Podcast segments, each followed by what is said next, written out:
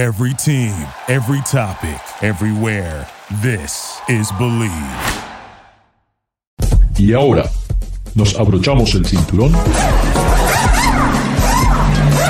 ponemos la primera velocidad, pisamos el acelerador y comienza el programa.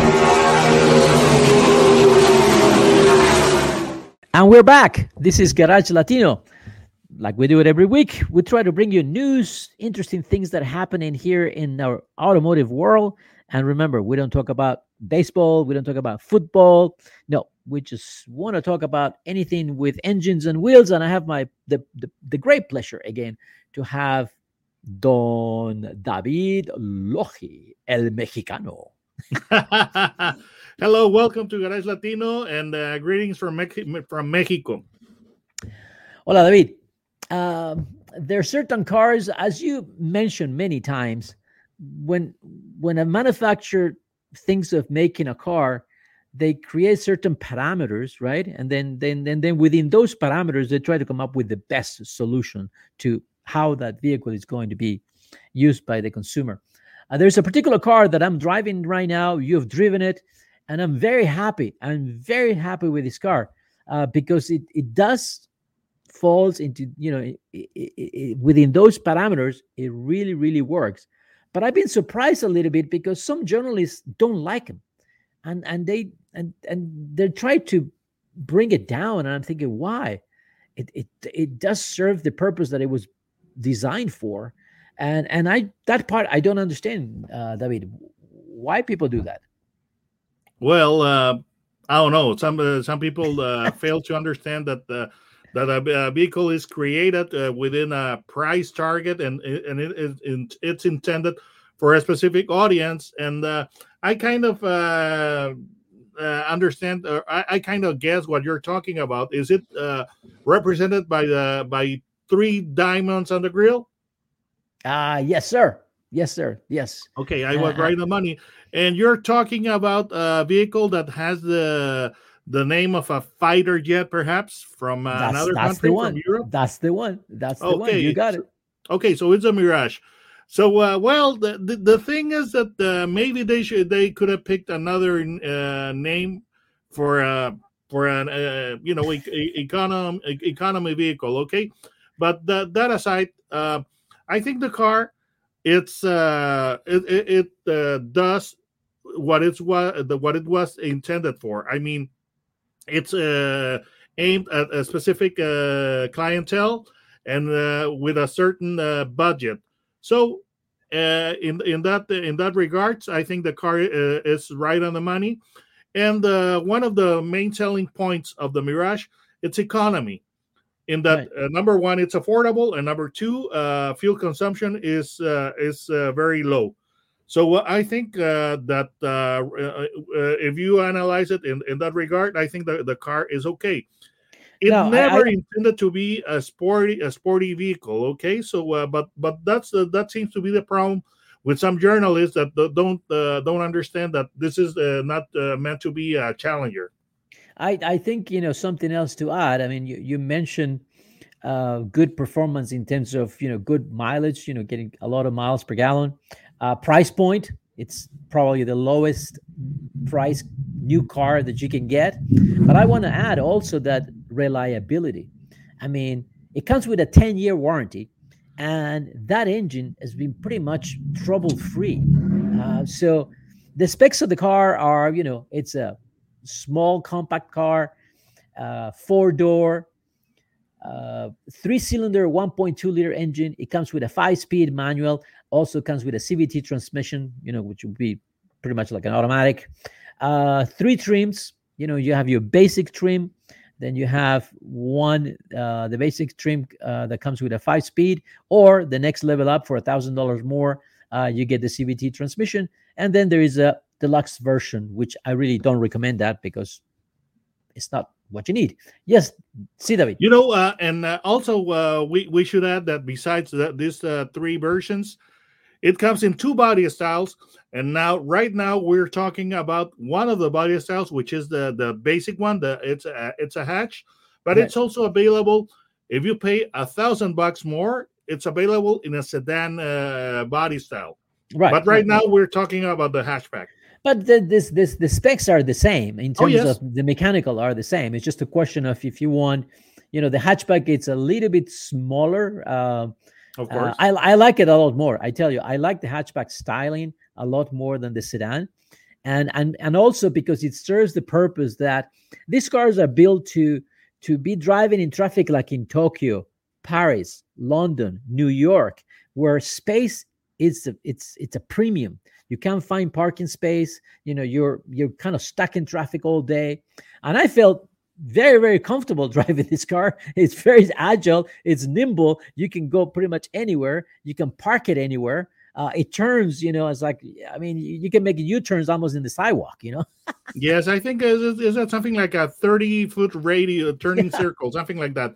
But uh, one of the things that uh, people are criticizing about about the, the vehicle is the power. So uh, it's got uh, 76 horsepower out of a three cylinder engine, a 1.2 uh, 1.2 liter. I must add in, in its defense that it's a it, it's uh, it's got four valves per cylinder, so it is not bad, and um, it's only got about uh, 2,000 uh, pounds to move.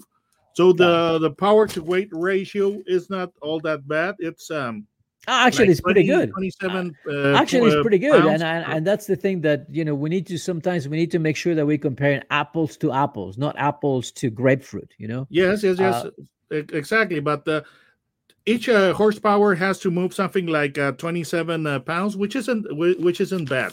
No, no, so uh, it, it, Uh, it- it doesn't have that much power, but it's light. It's light, so it moves. The car is agile. It's by no means is completely under power. No, the car is working. Now, What about safety? hey, seven very good in safety. Pre- the tire pressure monitoring system and also a stability control. So, and also forward collision monitoring. Yes, yes. And something that doesn't have when you look into the base model, which is it doesn't have a nav system, uh, but it is Apple Car compliant and Android Auto. So Exactly. there's your navigation system Exactly, and Bluetooth. and So, Bluetooth. uh, yeah. you know, doesn't have GPS, but you have GPS on your phone. Everybody does these days, or most every, most uh, everybody. All right. So uh, uh, the audio system, I thought I thought it was good. Something you know, and I'm going to be very, very super critical here. The thing that perhaps could be better is the dashboard, the upper part on the dashboard. Uh, it's too reflective, or maybe when they clean it, they spray something, so so it was shining back into the windshield. You know, A lot of glare. a, a lot of glare, and that's the pretty much the only thing that I found wrong with the car. Yeah, maybe they they they they, they put uh, too much armor on, on it, but uh, you know, on the other hand, you know, uh, uh, you know, for for what you're you're you're you're, it's a fair price for what you're getting. I think it's a heck of a, a price because for you know fifteen thousand dollars, I mean, there's not a lot of used cars that you can even buy that. You know, and I think it's good. You know what for for young uh, people for the first car, uh, if you got to go to school, you know, um, and also for moms, you know, that they just need the car to take the kids to school and do a little bit of shopping.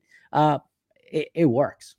you know and besides and besides uh people uh, this vehicle is necessary in the market because this is one of the very few available uh car, you know cars that are uh, economical or affordable because right now the, the the average price of a new car is what uh exceeds thirty thousand dollars Yeah, this we already at, yes, half. yes. See David, see David. At we're already at the thirty-two thousand dollars for average car, which is it's insane. I mean, it's the way the price of cars have gone up. It's just crazy. Um, but I still think, you know, why risk if you're going to spend fifteen, twenty thousand dollars on a used car? Why don't you risk, you know, that with something that is new with a w- good warranty? exactly something that's going to be reliable Yeah. So, um, in a scale one to ten, wh- wh- what do you think? Ten being best. Where do we put the Mirage? I would uh, I would say it's a solid eight, seven or eight. Not uh, not not quite sure because you know safety is is is pretty good and equipment is not bad. Automatic Yeah. air conditioning for that price, come on. Yeah. Um, I, I actually I gave it more than you. I was thinking of an eight or a nine, uh, just because I like the look. I really like the look of the Mirage hatchback. You know, I, I I think there is a smile somewhere there. The colors are also very interesting, and uh, I don't know. I, with the 15 inch uh, optional wheels, it, it, looks really really nice, and um, I I think for someone that is looking, you know, especially for this young buyers, you know, first time buyers, uh, for fifteen thousand dollars, it's hard to go wrong with this car. Very very hard to go wrong, and really there's not much else to compare it in the market. Right. So, David, ¿cómo? ¿Cómo te encuentran? How do we find you in YouTube?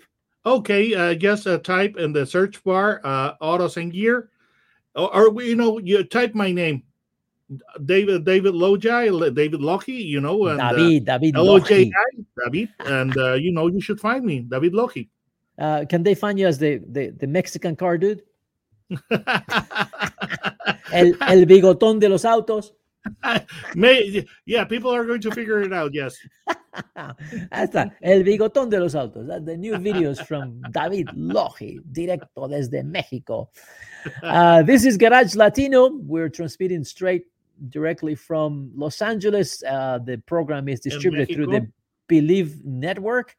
And uh, you can download the podcast of Garage Latino through Stitcher, Spotify, Amazon Music, and Google uh, Podcasts. You, of course, you can find us at the Bleav Network. Just find the show Garage Latino. Uh, there is a car that is making a lot of noise, and originally also made a lot of noise when it came out the first time in the 1930s. And you know, I've been very, very impressed. Gracias por participar con nosotros. Garage Latino sale al aire por la cadena nacional Bleav Network. Visita la página garagelatino.com, dale un like a Facebook de Garage Latino y envía tus comentarios. Garage Latino está disponible en iHeartRadio. Thank you for listening to Bleav. You can show support to your host by subscribing to the show and giving us a five star rating on your preferred platform.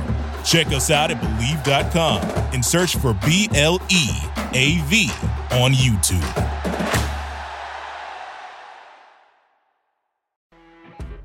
You know, when you're listening to a true crime story that has an unbelievable plot twist that makes you stop in your tracks? That's what our podcast, People Are the Worst, brings you with each episode. I'm Rachel. And I'm Rebecca. We're identical twins who love true crime cases that make you say, didn't see that coming, and we hate the people responsible for them. Listen to People Are the Worst now on Apple, Spotify, or wherever you get your podcasts.